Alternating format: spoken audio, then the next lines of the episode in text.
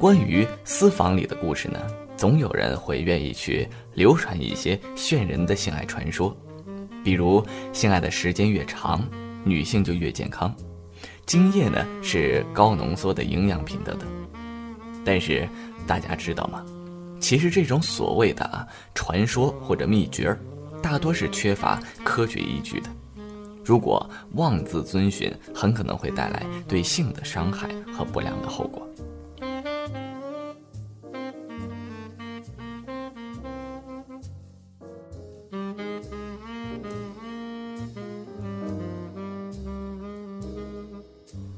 那么今天呢，咱们就来说说揭秘一下这些传说的不靠谱之处。首先，咱们来说说啊，这个次数越多，怀孕越容易。当有些夫妻想要宝宝的时候，开始有意识的增加性生活的次数，认为这样呢可以尽快的怀孕，但结果往往适得其反。生育年龄的女性呢，每个月的经周期只会排一个到两个卵子。因此呢，每月最容易受孕的时间呢，仅仅为排卵前的一至三天，及排卵后的呢一至二天。如果夫妻性生活呀频率过高，往往只有精子的密度降低，使精子的活动率和生存率显著下降，而精子呢并没有完全发育成熟，与卵子相会的后劲儿呢大大减缩，受孕的几率自然就降低了。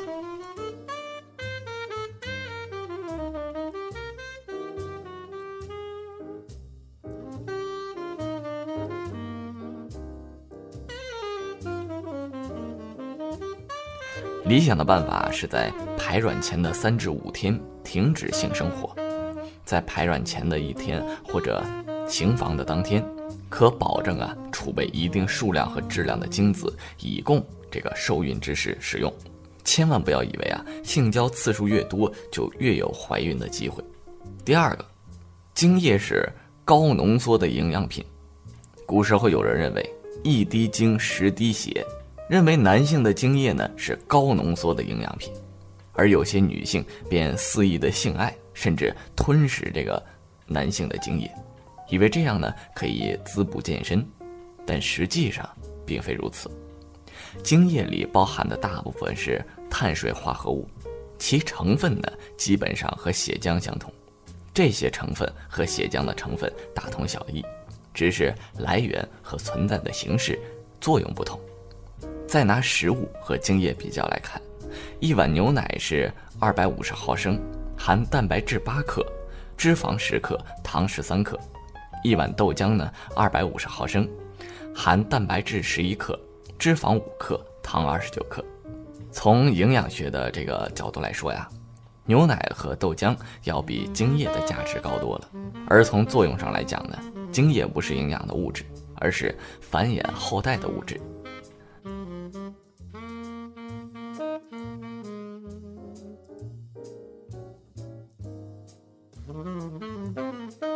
还有一个啊，就是性爱的时间越长，女性就越健康。这个咱们以前已经说过了。很多女性呢认为，性爱的时间太短，身体机能尚未调动起来就结束了，欲望呢得不到充分的释放，容易影响健康。反而，每次过性生活持续时间越长呢，女性就越容易获得性满足，身体各系统也才能健康。于是，男人们呢？为此，用紧张的意志压抑着这个延迟高潮的到来。其实这种看法并不科学，而恰恰相反的是，性爱时间太长了，对女性的健康才会有不利的影响。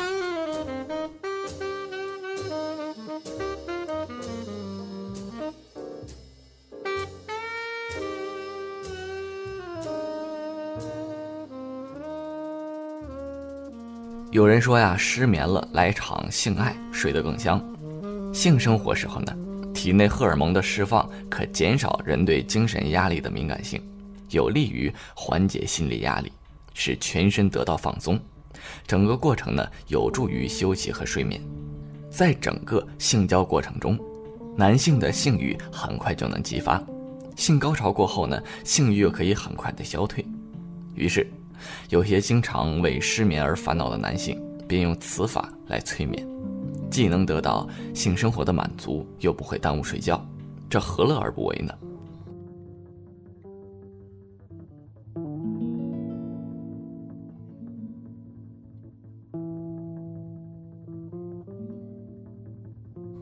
但性生活相当于一次中等强度的体力劳动，如果过于频繁，身体得不到很好的休息，那势必会影响睡眠的质量。对于女性来说呀，女性的性欲呢要有一个较长的发动的过程，更缓慢的消退过程。研究发现，女性用十五分钟达到的快感，男性只需要三分钟就可以实现。那么因此啊，在性爱中。女人就比男人更难达到完美。当一个人正处于性欲旺盛的时期，而又长时间得不到充分的发泄之时，精神系统便会处于高度的亢奋状态，焦躁不安、烦躁，于是失眠便接踵而来。用多了此法，反而会加重失眠现象的发生。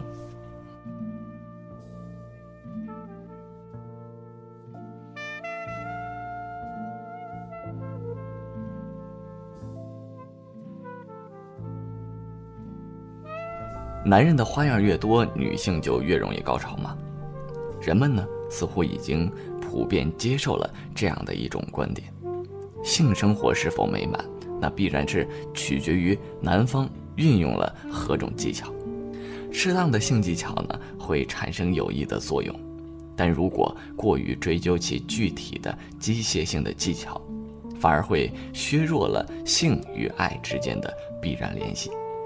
造成女性心理和生理上的疲惫，在我国呢，至少有半数以上的妻子既不需求也不欣赏丈夫的性技巧，她们尤其反感啊，丈夫把自己当成某种工具或舞台，让男人在那里一味的使用或者是表演，为了避免与其发生正面的意见冲突。女性通常会选择假装高潮，主动投降，以尽早呢结束战斗。这种情况下，性爱的质量根本就无法保证，夫妻只会日益的隔膜冷淡，甚至冲突，又何来高潮而言呢？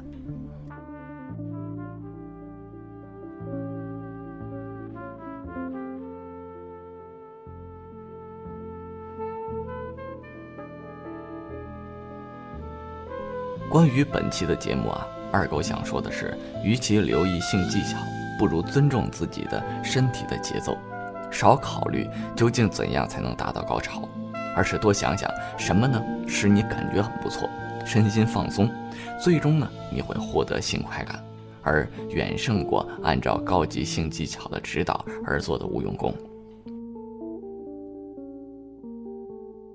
好了，节目时间呢到这里也就差不多了。我是你们的好朋友李二狗，如果大家还有什么不懂的、不明白的，欢迎大家来咨询二狗。咱们下期再见。